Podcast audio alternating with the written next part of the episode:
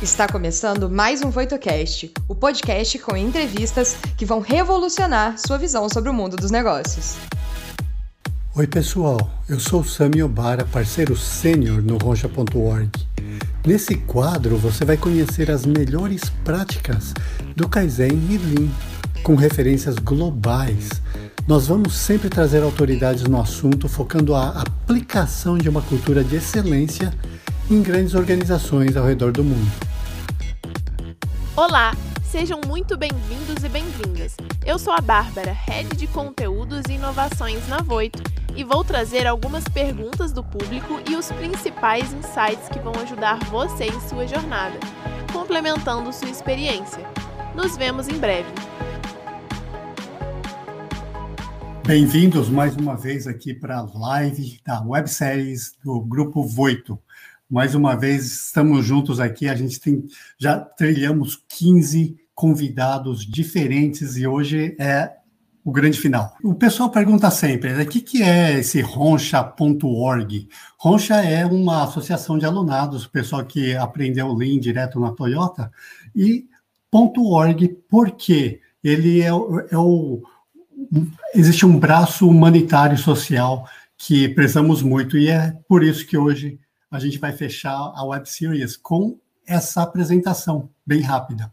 Mas fiquem à vontade de fazer perguntas e etc. Eu vou mostrar aqui, compartilhando a tela, o que, que é esse Lean for Hope, como é que a gente se engaja, que tipo de projetos a gente tem e o que, que acontece nesse Lean for Hope, tá bom? Então, ah, basicamente, começando aqui com o que é. Depois eu vou falar um pouco do histórico também e um, caso. Mas o que é é uma forma de trazer visibilidade. Ou seja, existem muitas comunidades carentes, necessitadas, que querem implementar o Lean, precisam para sua própria sobrevivência, mas não têm os meios. Então, nós trazemos essas comunidades o alto da montanha, onde todo mundo possa vê-los.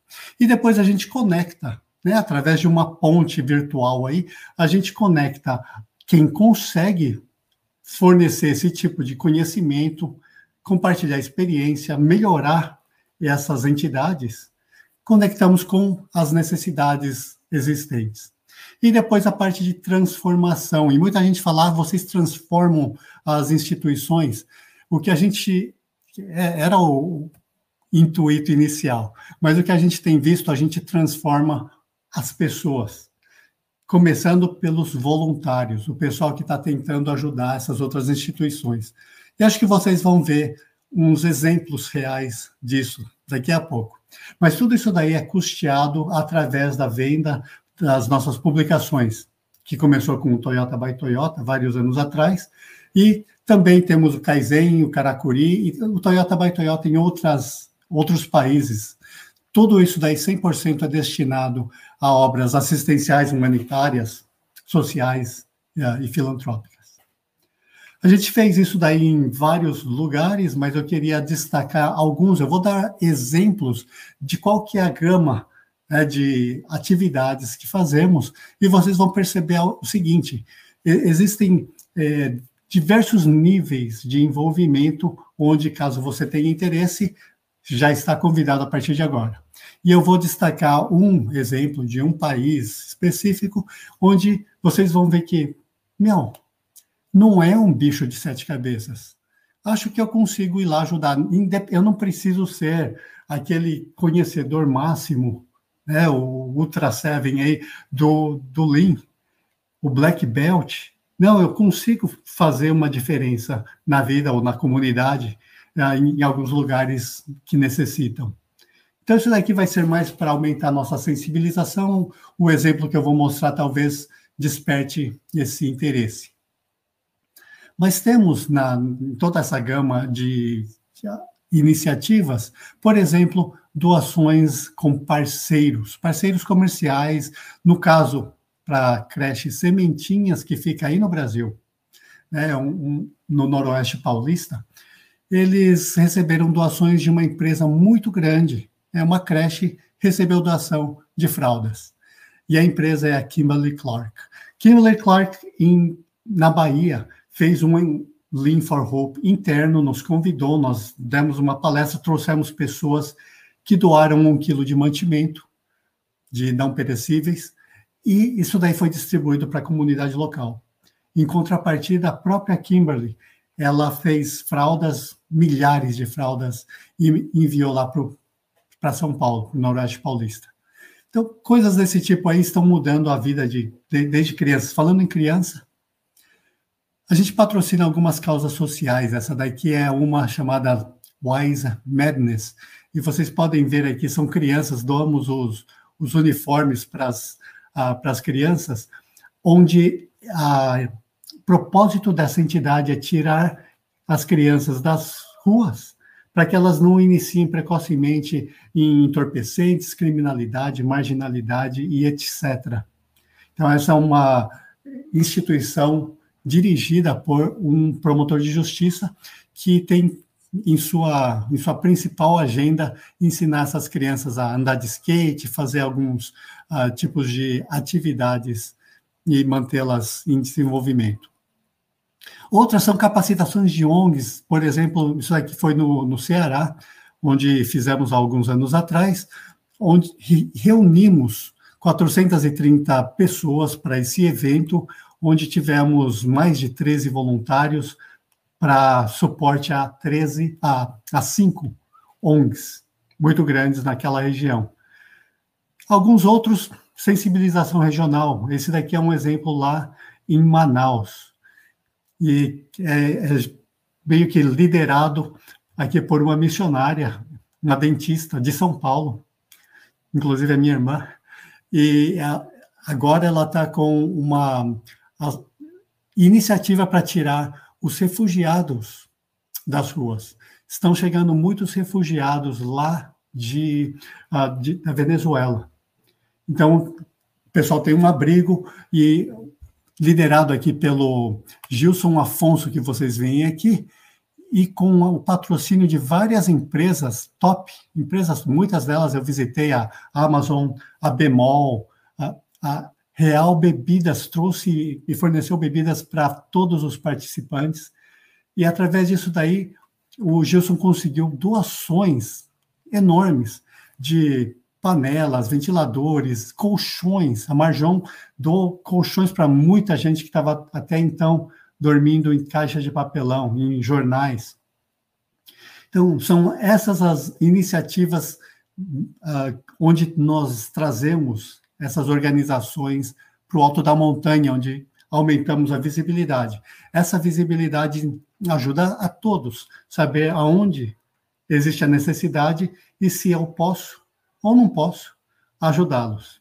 É, o último que fizemos foi virtual, pela primeira vez é, aprendemos a usar o Zoom, o Teams, esses, a, essa tecnologia nova, computador, essa tecnologia aí de ponta, e através desse Lean for Hope virtual, Uh, com a participação da presidente da Fundação Toyota, a vice-presidente e regional officer da Toyota do Brasil, a promotor de justiça, a, a dona do restaurante Aizome, um dos melhores restaurantes japoneses uh, do Brasil, embaixatriz da gastronomia japonesa, todos participaram aqui com a liderança do Wagner Novaes. Tivemos até convidados externos. Isso daí nos permitiu a fornecer ajuda de Lean a várias ONGs no Brasil. Agora, tudo isso daí começou no Timor-Leste em 2005. Esse movimento, logo que o Timor-Leste conseguiu uma certa independência da Indonésia, nós fomos lá, a convite do presidente Xanana Guzmão, naquela época, para tentar ajudar o país a sair um pouco daquela pobreza que eles estavam, e nós observamos situações que, inclusive, é muito típica das que vocês encontrariam em qualquer lugar onde nós fazemos essas missões. E no Timor-Leste, lá em Aileu e em Dili, o que nós vimos foi um total desconhecimento de, dos sete desperdícios. Coisas simples, de organização de como fazer, como visualizar o que é um desperdício. Como é que é um 5S? Como é que você consegue ver quando você tem mais estoque do que o necessário? E os desafios são grandes, gente. Como vocês ah, estão vendo aqui, logo aqui em cima tem uma, um posto de gasolina, aqui é uma escola. A escola de lá tem várias classes, eu digo faixas etárias, no mesmo recinto, ou seja, é muito difícil você manter concentração se a mesa do lado, que é a mesa das crianças, ela está mais barulhenta e você tem que estudar, sei lá, matemática. A área comercial, nós vimos que tem uma deficiência grande. Isso daqui é o livro, como vocês estão vendo aqui, é o livro financeiro, onde eles controlam o estoque, eles controlam as entradas, as saídas, pagamentos, contas a pagar, receber e etc. São desafios como esses que a gente encontra é, com muita frequência.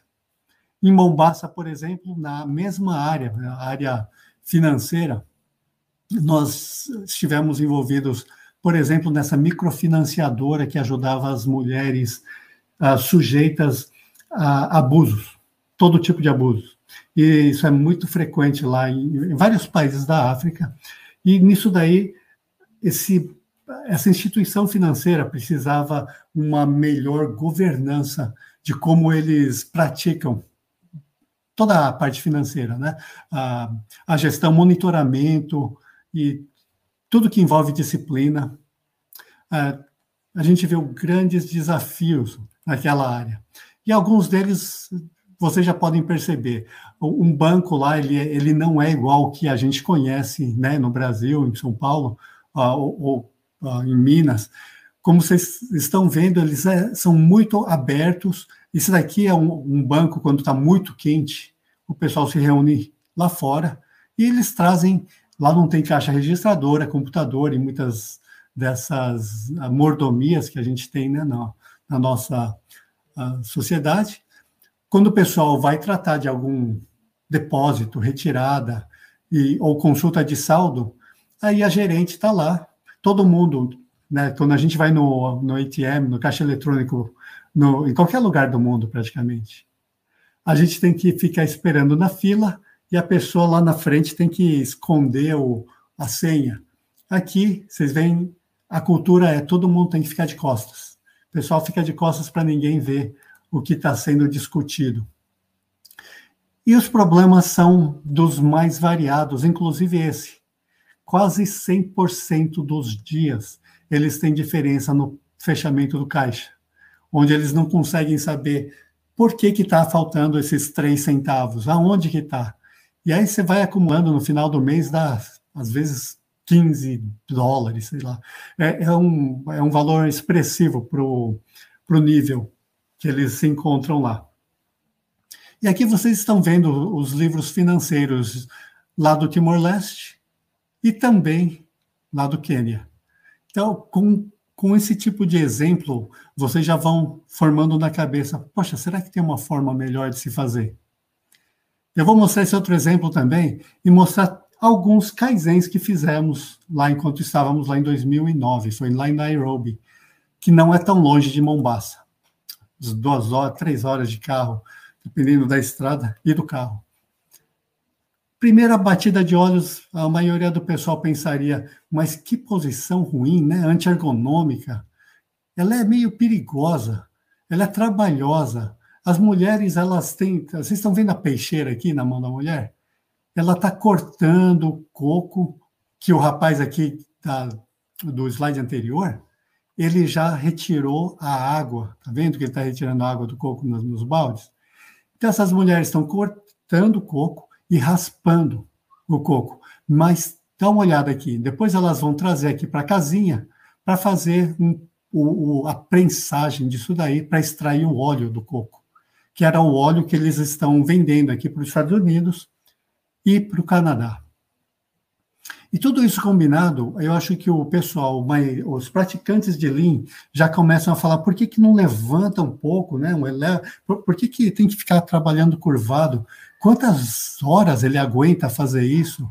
A gente está falando de 12, 13, 14 horas por dia numa mesma posição. E, sinceramente, é, é, eu não entendo como mas eles não reclamam. Eles não têm dores. Se você perguntar, mas não dói as costas? Eles te dão um sorriso, um sorriso que você nunca viu na vida.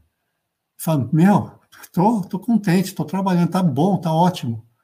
E a gente, com tantas ideias, o pessoal que já pratica o Lean há muito tempo, a gente chegou lá e trouxemos muitas das operações que nós vimos, que o cara corta o coco, manda para lá, eles raspam, manda para lá, a gente começou a conectar processos.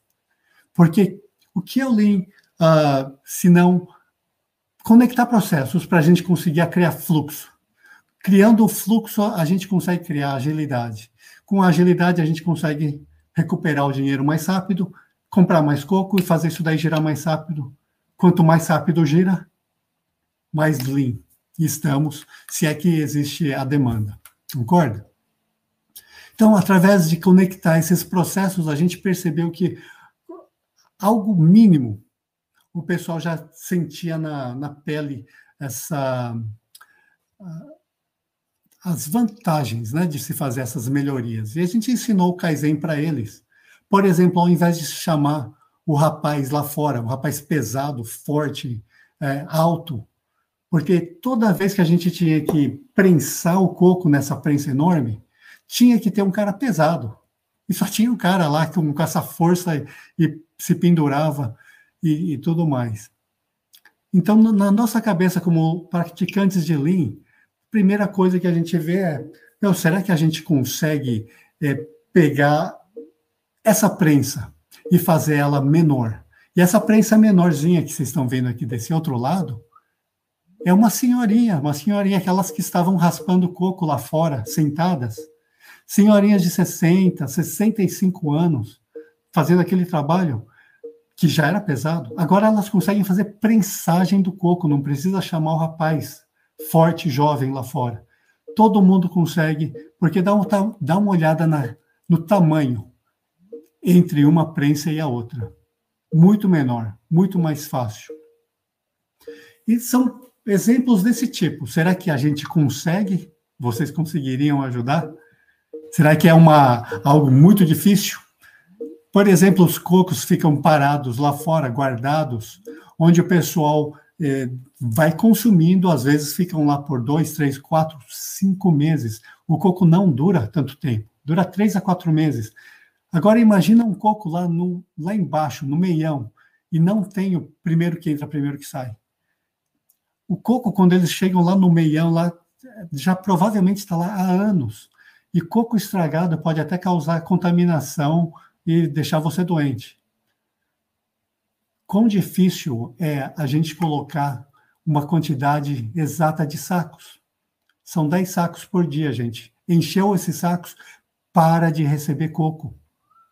Tem gente que chama isso daí em algumas comunidades de Kanban. É um sistema Kanban. Não tem aonde colocar coco? É, só pode colocar no saco, não pode deixar lá ao tempo, guardado por meses. São 10 sacos, encheu, parou. Poxa, mas aí a gente não vai ter um estoque. Não tem lugar para estoque. A gente só consegue processar esse tanto. Com isso, a gente diminuiu a deterioração. Antes era 60% de perdas. Agora diminuímos para 100%. É, e, e agora ficou. Diminuímos, não, né?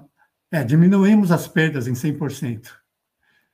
Difícil de, de refrasear. Mas são exemplos básicos que a gente já aprendeu que, né, intuitivamente. No Lean, por exemplo, a gente não aceita tanta variabilidade.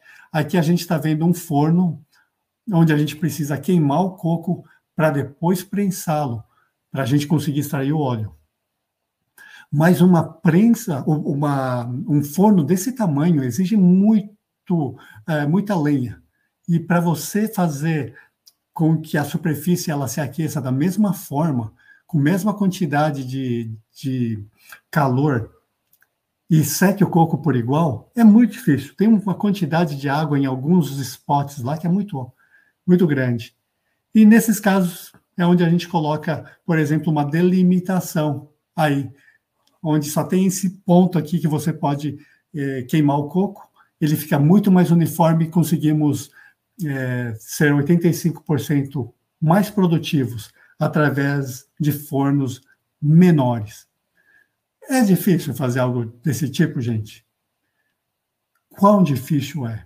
Eu acho que muitos de nós conseguiríamos ir para um país ou ir para alguma comunidade e com um pouquinho de conhecimento de Lean, o básico, nós conseguiríamos fazer a diferença enorme na vida de muitos. Esse daqui é um outro exemplo. É, vou mostrar esse exemplo último aqui porque ele é interessante nesse sentido. O pessoal, depois que extrai o óleo, coloca na, nos tambores lá e depois eles têm que checar o conteúdo. Você tem uns que já estão cheios, uns que ficaram pela metade. E depois, muitas vezes, aquele último que ficou lá no canto já estragou. Então, a gente introduziu algo inédito, que o pessoal ficou assim, maravilhado. Chama-se gráfico. Ou, em algumas empresas, o nome mais é, charmoso é o KPI, né? Key Performance Indicators. É uma forma deles conseguirem controlar sem precisar abrir toda vez para ver que tambor está cheio, quantos foram produzidos, quantos eles podem despachar, quantas pessoas produzem quantos por dia ou por hora. A gente produziu mais ou menos, a gente vai acabar o dia um pouco mais cedo, então dá para planejar um pouco o que fazer depois. São os KPIs. E nisso daí, é, e a gente vê que os resultados que eles é, conseguiram obter foram tremendos, com coisas muito simples. E a, e a, grande pergunta que eu tenho, a gente vai poder responder algumas perguntas aqui, mas a minha pergunta para você primeiro é: será que é tão difícil a gente fazer uma implementação de Lean, mesmo que seja algo simples desse jeito, que cause benefícios? Esses que vocês estão vendo aqui, ó. A outra, quantos de nós já temos o que é necessário para fazer essa diferença? Esse pessoal nunca viu um gráfico antes. Como é legal, bacana. Meu, obrigado de ter ensinado a gente a fazer isso.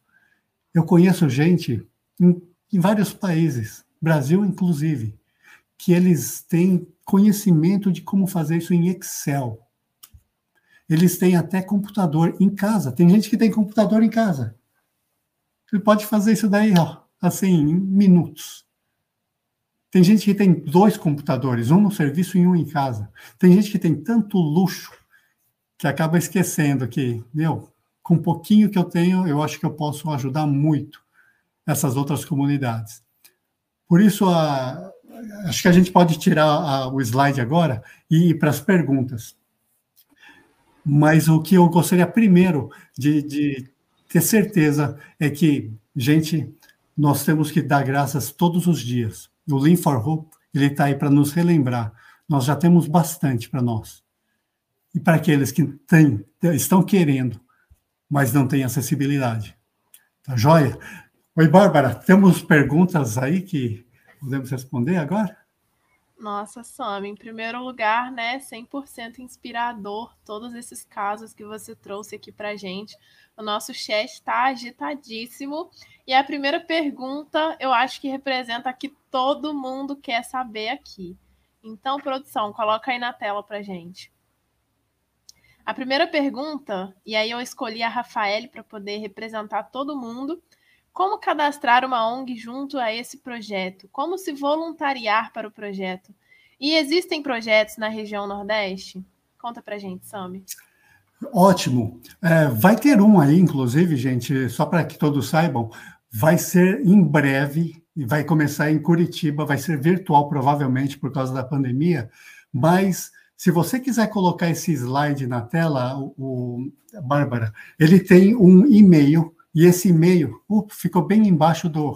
O e-mail ficou bem embaixo. Isso, tá aí, linforhopa.roncha.org e você consegue mais informações de como participar disso. Tá joia?